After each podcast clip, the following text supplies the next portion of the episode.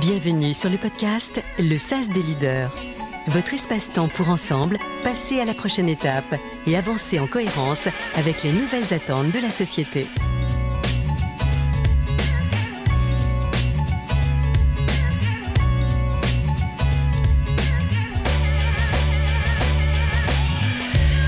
Bonjour à vous, Yvan Ledoc, coach professionnel accrédité et fondatrice du cabinet franco-canadien de coaching professionnel, le SAS. Je suis heureuse de vous retrouver aujourd'hui pour un deuxième podcast avec un sujet qui touche bon nombre d'entre vous. Comment réussir à limiter la porosité entre notre vie privée et notre vie professionnelle? C'est un sujet dont l'enjeu est devenu plus que prédominant ces derniers temps, avec la montée en puissance du télétravail et l'hyperconnexion, mais aussi la pression supplémentaire que bon nombre d'entre vous ont ressenti ces derniers temps avec la crise sanitaire. Pour répondre à cette problématique avec un regard complémentaire au mien, j'ai invité pour vous Audric Mazietti, qui est enseignant-chercheur en psychologie cognitive, responsable du digital learning de l'ESDES et chroniqueur ponctuel de la Harvard Business Review France.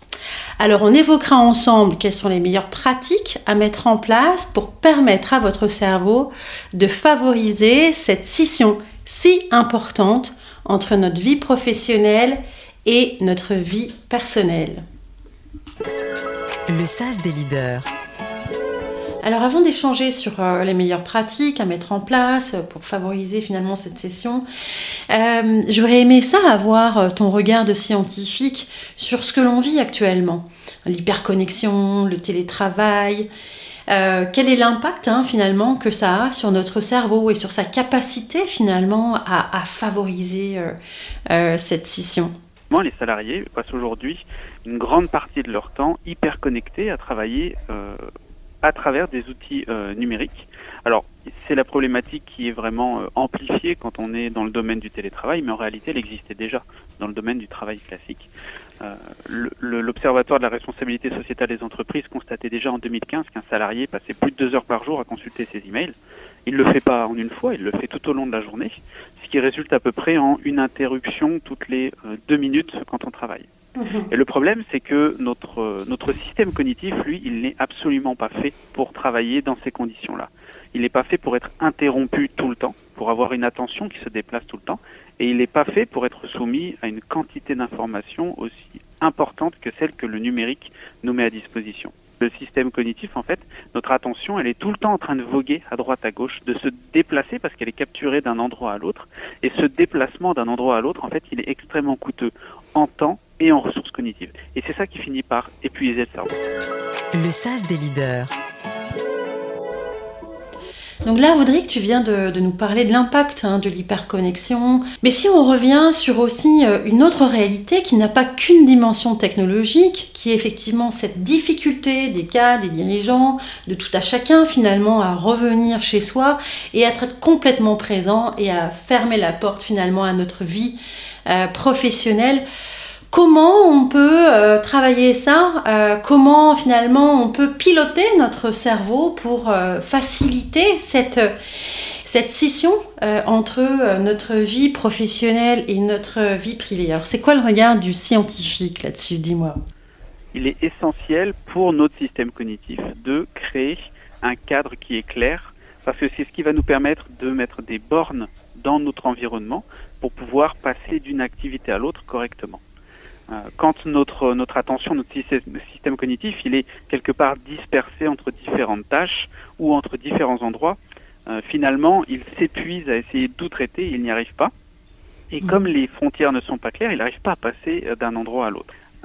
et de la même manière, pendant la journée de travail, ce qui est important, c'est de vraiment abandonner cette idée du multitasking, l'art de faire mal plusieurs choses en même temps, pour vraiment se ménager des temps où on effectue une tâche pleinement en se concentrant complètement dessus. Euh, il y a des méthodes qui marchent très bien pour faire ça. Hein. Je pense à la méthode Pomodoro notamment. Oui, tu en avais parlé. voilà, qui consiste à diviser sa journée de travail en différentes sessions de travail dans lesquelles on se coupe de toute euh, source de distraction pour se concentrer sur une seule tâche. C'est des séances de 25 minutes à peu près. Et en général, ça donne des résultats qui sont, euh, qui sont vraiment très très performants. Le SAS des leaders. Alors Audric, tu viens de nous mettre euh, de l'avant la nécessité finalement pour le cerveau de euh, mettre des bornes, des frontières, euh, pour favoriser finalement le passage d'une activité à l'autre, mais surtout d'une vie à l'autre, de sa vie privée à sa vie professionnelle. Avec l'importance aussi hein, de, créer des, des, rituels. Alors c'est certain que ces rituels peuvent se rythmer en début de journée, avec euh, le fait notamment, pourquoi pas, euh, de poser euh, les priorités pour la journée.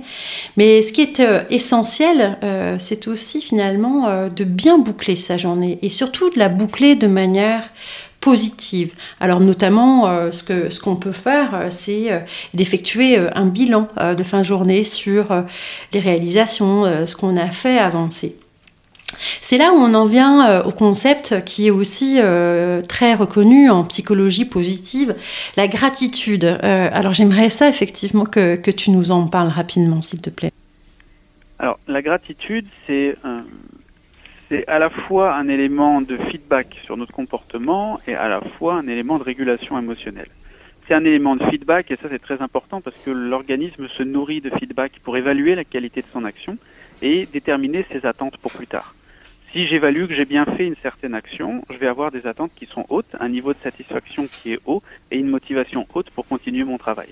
C'est aussi une méthode de régulation des émotions, mhm. euh, notamment une méthode de régulation du stress qui est assez, euh, qui est assez efficace, qui consiste finalement à remettre en perspective que réellement, ce qui, ce qui s'est réellement passé dans la journée, pour voir que finalement on a mis en avant le négatif, ce qui est malheureusement un biais euh, assez naturel de notre système cognitif.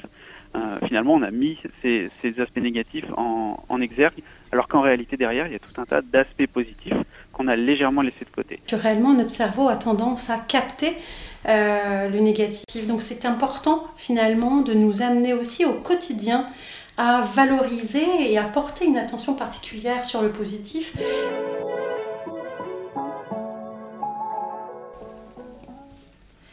Alors on a parlé ensemble de l'impact euh, de l'hyperconnexion, du télétravail sur finalement euh, cette porosité qui est croissante hein, entre notre vie professionnelle et notre vie privée. Ça nous a amené à, échanger aussi sur euh, les pratiques à mettre en place pour améliorer quelque part en continu hein, cette problématique de porosité. Euh, mais qu'est-ce qui se passe quand on a une journée éprouvante? Qu'est-ce qu'on peut faire dans ce cadre-là pour finalement aider le cerveau à, peut-être couper davantage? C'est quoi ton, ton avis de scientifique Là, on est dans le domaine de la, de la régulation émotionnelle. Avant de parler de ce qui, ce qui est plutôt intelligent de faire, il y a une chose à savoir sur ce qu'il ne faut surtout pas faire, c'est ne pas traiter les situations éprouvantes. On dit souvent qu'une émotion, euh, qui n'est pas traitée, c'est-à-dire qu'elle est supprimée, qu'elle n'est pas évacuée, qu'elle est laissée de côté, eh ben, elle fait l'effet d'un boomerang, c'est-à-dire qu'elle revient en pleine tête de euh, celui qui a, qui a essayé de la supprimer et encore plus fort.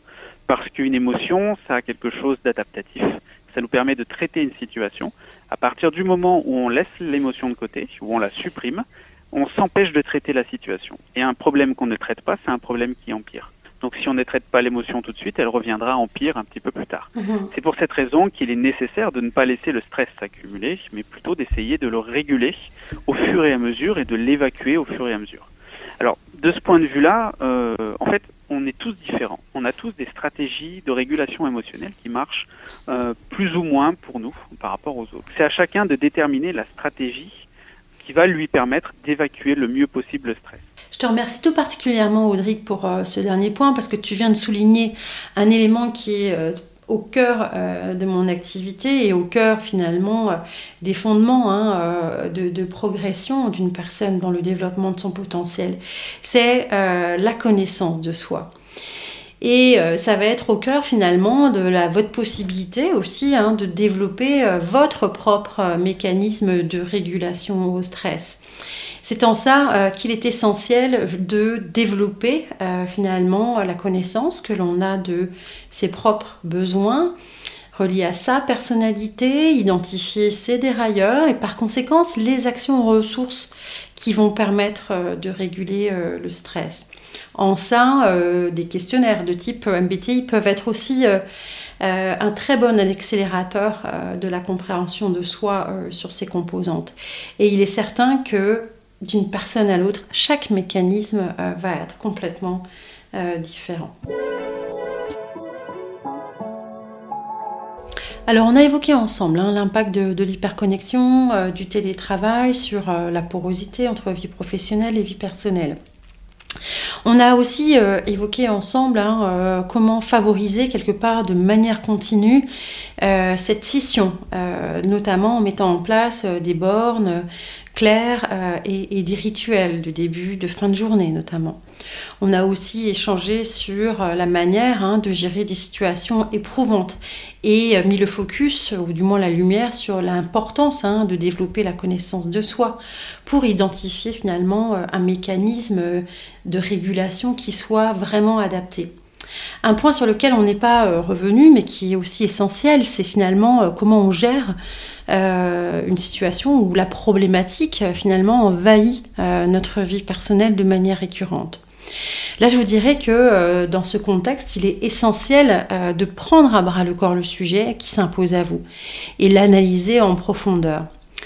Ce qui est reconnu, c'est que la, perception que l'on a d'une situation va changer euh, de manière positive ou négative ce que l'on va ressentir, nos émotions. Et donc influer directement sur notre comportement, sur les actions que l'on va poser et par conséquent influer sur nos résultats. Ce que je veux dire, c'est qu'effectivement, euh, la façon dont vous allez analyser une situation va forcément avoir un impact hein, sur ce que vous allez ressentir. Donc il est important que vous questionniez sur la justesse de l'analyse de votre situation. Alors pourquoi pas euh, prendre le temps euh, d'effectuer, de la dézoomer? D'ici un an, d'ici cinq ans, finalement, quel regard porterez-vous sur cet enjeu? Est-ce que la place que vous lui donnez ou que vous lui accordez aujourd'hui dans votre vie privée est finalement si justifiée? Est-ce que la peur qui s'empare de vous est relative à un risque réel Ou est-ce que cela se passe juste entre vos deux oreilles? Et si oui, euh, quelles actions pouvez-vous mettre en place pour anticiper le risque, pour le résorber, pour le solutionner? N'oubliez pas, il est reconnu que plus de 99% de nos peurs ne se réalisent pas. Alors prenez le temps d'analyser, décortiquer, challenger votre peur pour la désamorcer. Cela en vaut vraiment la peine. Et si vous avez enfin envie de mieux gérer votre stress en développant la connaissance de vous et en identifiant des solutions adaptées, ou prendre enfin à bras le corps un enjeu professionnel et passer à la prochaine étape, alors n'hésitez pas à nous contacter. Vous avez écouté le podcast Le SAS des leaders. Si vous aussi avez envie de passer à la prochaine étape dans votre carrière, le développement de votre leadership ou avec vos équipes, rendez-vous sur le-sas-coaching.com.